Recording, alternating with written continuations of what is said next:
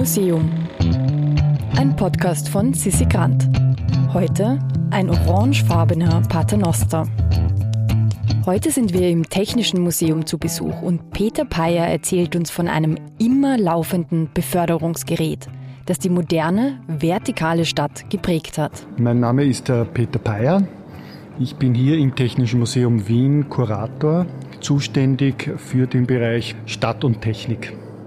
Und um den Begriff Stadt geht es heute auch, nämlich um die Vorstellung davon, was notwendig ist, um die Stadt am Funktionieren oder um am Laufen zu halten. Und da ist der Aufzug oder sind Aufzüge ein wesentliches Element. Normale Personenaufzüge, aber auch der Paternoster, über den wir äh, jetzt gleich etwas hören werden. Wir haben hier auf der dritten Ebene in unserer Dauerausstellung im Museum äh, eine kleine Aufzugsinszenierung von einem Personenaufzug. Herkömmlich eine Kabine, die, wie wir es kennen, äh, auf und ab fährt. In dem Fall eine aus der Jahrhundertwende um 1900. Und daneben aber als Vergleich eben die andere Technik des Paternosters, der sich dadurch auszeichnet, dass er ein ständig sich bewegender Aufzug ist auf den man nicht warten muss, wie wir es klassisch kennen, äh, bis er endlich kommt und vielleicht schon etwas ungeduldig sind, sondern dessen Kabinen permanent auf und abfahren. Ein Stetigförderer, wie es im technischen Gebrauch auch heißt, oder auch ein Umlaufaufzug. Dieser Paternoster, den wir hier sehen, hat die Farbe Orange, äh, 70er Jahre. Er ist wirklich genau aus den 70er Jahren, 1973, ist gestanden früher oder gefahren, muss man eigentlich fast sagen, früher im Bundesrechenzentrum auf der Landstraße in Wien. Dort haben wir zwei Kabinen und einige zusatzkleinere Objekte abgebaut und äh, hier installiert, nicht in Bewegung, sondern statisch zwei Kabinen hier montiert, um zu zeigen, wie diese Kabinen insgesamt aussehen, äh, was für Technik sich in den Kabinen, unter den Kabinen oder auch überhaupt äh, mit den Kabinen verbirgt, wie diese Paternoster überhaupt bewegt worden sind. Hergestellt hat diesen Paternoster die Firma Freisler Otis, wobei Otis erst später dazugekommen ist als heute führende, weltmarktführende Firma. Äh, Freisler ist ein genuin österreichische oder Wiener Firma, eine der ersten Firmen, die in Wien Aufzüge überhaupt errichtet hat und das ist eben eine Koproduktion von Freisler Otis, heute nicht mehr existente Firma Freisler.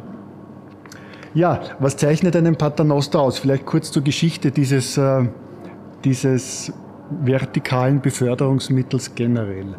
Er ist noch nicht so alt, der Paternoster. Er ist Ende des 19. Jahrhunderts in Großbritannien erfunden worden. 1883 ist der erste Paternoster in London gefahren. Und wo ist er zum Einsatz gekommen? Im Unterschied zu den Personenaufzügen. Äh, er ist zum Einsatz gekommen in Bürogebäuden, in Administrationsgebäuden, äh, überall dort, wo es darum gegangen ist und geht, rasch viele Menschen zu transportieren. Weil eben die Wartezeiten verkürzt werden, ein vertikales Beförderungsmittel, das ständig zur Verfügung steht. Und von Großbritannien ist er dann gewissermaßen auf den europäischen Kontinent äh, gewandert, wenn man das so sagen will. Die Erfindung hat sich ausgebreitet. In Hamburg war die erste wichtige europäische Großstadt, wo wir wissen, ja, es gibt viele Kontohäuser, Verwaltungsgebäude, hohe. Und ähm, diese Verwaltungsgebäude sind mit einem Paternoster einfach besser ausgerüstet und ausgestattet worden. Und so hat der Paternoster, um auf mein erstes Statement äh, Bezug zu nehmen, dazu beigetragen, dass wir überhaupt in die Höhe bauen können und in die Höhe Menschen transportieren und auch Güter dann auch Menschen transportieren können. Also die Vertikalität der Stadt, der modernen Großstadt, ist ganz eng verbunden mit der Erfindung des Aufzugs und der Paternoster hat hier mitgeholfen, diese Vertikalität zu bewältigen. Ja, dann hat sich der Paternoster in Europa, vor allem in Deutschland, äh, Österreich, der Schweiz, vor allem im deutschsprachigen Bereich, muss man dann sagen, ausgebreitet. Ist sehr üblich geworden in den genannten Gebäudetypen und ist aber auch dann wieder verschwunden in den 70er Jahren, weil es gar nicht so ungefährlich war, den Paternoster zu benutzen. Und äh, je seltener man dann die Paternoster angetroffen hat, umso schwieriger war es, äh, das Handling dieses Spezialaufzugs zu verstehen. Anhand unseres Paternosters hier sieht man das sehr deutlich. Was hat er für Besonderheiten? Er hat äh, Griffe links und rechts an den Einstiegskabinen. Das heißt, man steht vor dem Gefährt und soll sich anhalten, aber nicht zu lange und zum richtigen Zeitpunkt in die Kabine hineintreten, in das gewünschte Stockwerk fahren und dann auch wieder heraustreten. Und äh, das braucht ein bisschen Übung, es braucht ein bisschen Geschick, hier nicht zu früh in die Kabine reinzusteigen, hier auch nicht zu spät rauszusteigen. Äh, das hat man gelernt, hier hat es richtig so Gebrauchsanweisungen gegeben. Äh, es wurde auch ganz genau, wir sehen das auch hier bei unserem Objekt, äh, verkündet oder festgelegt, verordnet, muss man genau sagen, wie viele Personen in so einem Fahrkorb nur drinnen sein dürfen, nämlich zwei Personen Kinder unter zwölf Jahren ist das Fahren verboten. Also hier ist man davon ausgegangen, die können das nicht so gut noch selbst bewerkstelligen und irgendwelche äh, sperrige Gegenstände etc. auf keinen Fall sind sie erlaubt mitzunehmen. Also hier wirklich relativ strenge Verhaltensvorschriften. Dann gibt es auch noch, auch bei unserem Objekt sieht man das hier, einen Halteknopf. Der ist in anderen, bei anderen Paternostern ein wirklich großer roter Knopf. Also wenn irgendein Unfall ist oder irgendetwas passiert, wird ganz schnell der Halteknopf gedrückt, um zu verhindern, dass äh, sich die Menschen verletzen oder eingeklemmt werden. Das war also die große Befürchtung. Abstürzen konnte man mit so einem Paternoster ja nicht. Das ist der große Unterschied zum Personenaufzug. Der Personenaufzug wird äh, mittels eines, äh, eines Seils oder einer Kette nach oben transportiert und wenn die reißt, kann man nach unten fallen, sofern es keine Sicherungsvorrichtung gibt. Ein Paternoster kann nicht abstürzen. Er wird durch eine ganz massive Kette in Bewegung gehalten und die Kabinen werden durch eine Kette transportiert. Wir haben es auch hier äh, zu sehen. Das sind ganz massive Kettenglieder. Jede Kabine ist zweifach befestigt und die Kabinen gehen in die Höhe, werden oben auf die Seite geschwenkt, am Dachboden sozusagen, wo es dann auch dann finster wird, wenn man drinnen steht. Manche kennen das vielleicht noch, wenn sie schon damit gefahren sind.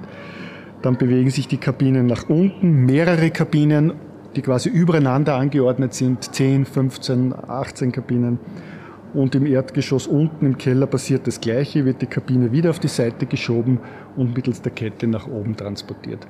Deswegen der Ausdruck auch Umlaufaufzug, also die Kabinen laufen permanent rundherum und äh, es kann in dem Sinne eigentlich kein Absturz passieren. Ein in Wien legendärer Paternoster, wenn man das so sagen darf, ist jener gewesen im NIC, im neuen Institutsgebäude in der Universitätsstraße. Hier sind Generationen von Studierenden äh, mit, damit gefahren. Und äh, ich kenne das aus vielen Gesprächen auch, haben auch ihre Ängste äh, dort ausgestanden, ich selbst auch. Äh, nämlich hier wirklich äh, hinaufzufahren. Und die große Angst war, dass man dann eben kopfstehend nach unten fährt. Also bis man es einmal gemacht hat und ausprobiert hat und merkt, dass das nicht stimmt. Aber das war legendär. Unter Studierenden so in den 80er, 90er Jahren war das ganz, ganz verbreitet. Und jeder wusste, ah, dieser Paternoster im Nick, da, da haben wir damals ausprobiert, was passiert. Die Geräusche von diesem Paternoster sind vielleicht auch noch vielen in Erinnerung oder wer, sich, wer schon mit, mit so einem Gefährt Gefahr äh, unterwegs war, der wird wissen, dass es eigentlich sehr häufig knackst und also eben das Holz, das äh, auf und ab transportiert wird. Es gibt dieses spezifische Paternoster-Geräusch und äh, das untrennbar mit dem, mit dem Gefährt eigentlich verbunden ist. Wenn wir diesen orangenen Paternoster jetzt ansehen, dann dürfen wir durchaus auch ein bisschen nostalgisch werden, weil er war einer der letzten seiner Art, der in Wien installiert wurde. In den 70er Jahren sind Paternoster dann verboten worden. Aus Sicherheitsgründen äh, ist es heute nicht mehr erlaubt, dass Paternoster neu errichtet werden. Diejenigen Paternoster, die alt sind äh, und noch in Betrieb sind, die dürfen weiter existieren und äh, in Betrieb sein. Aber neue Paternoster werden sozusagen von der Behörde, von TÜV, nicht mehr akzeptiert. Heute haben wir in Wien noch sieben alte Paternoster, zum Teil noch aus der Jahrhundertwende. Manche kennen vielleicht denjenigen im Rathaus oder im Haus der Industrie aus dem Jahr 1910. Das ist der älteste noch fahrende Paternoster in Wien. Ja, ich kann es nur persönlich empfehlen, mit so einem Paternoster mal zu fahren. In einem Museum können wir das nicht anbieten, ist auch nicht erlaubt, äh, eben einen Paternoster hier in Betrieb zu setzen neu. Aber wenn Sie die Möglichkeit haben, einen Paternoster zu benutzen, im Rathaus oder wo immer, tun Sie das. Es ist ein tolles Vergnügen, es ist ein kostenloses Vergnügen äh, und ein bisschen eine Zeitreise für dieses äh, eben Feeling mit den besonderen Geräuschen, auch mit den Gerüchen und mit dem mulmigen Gefühl, wenn man oben durchfährt oder wenn man unten durchfährt, diese spezielle Gefühlslage, der man sich da eigentlich gar nicht entziehen kann. Also als Alternative für den geschlossenen Würstelbrater empfehlen wir jetzt ins Rathaus zu gehen, Paternoster fahren. Die Zuckerwatte muss man selbst mitbringen. Wer weitere Empfehlungen dieser Art schriftlich erhalten möchte, meldet sich jetzt auf www.immuseum.at für unseren Newsletter an. Oder folgt uns auf Instagram unter immuseum.podcast. Im Museum ist eine Produktion vom Produktionsbüro Sissi Grant.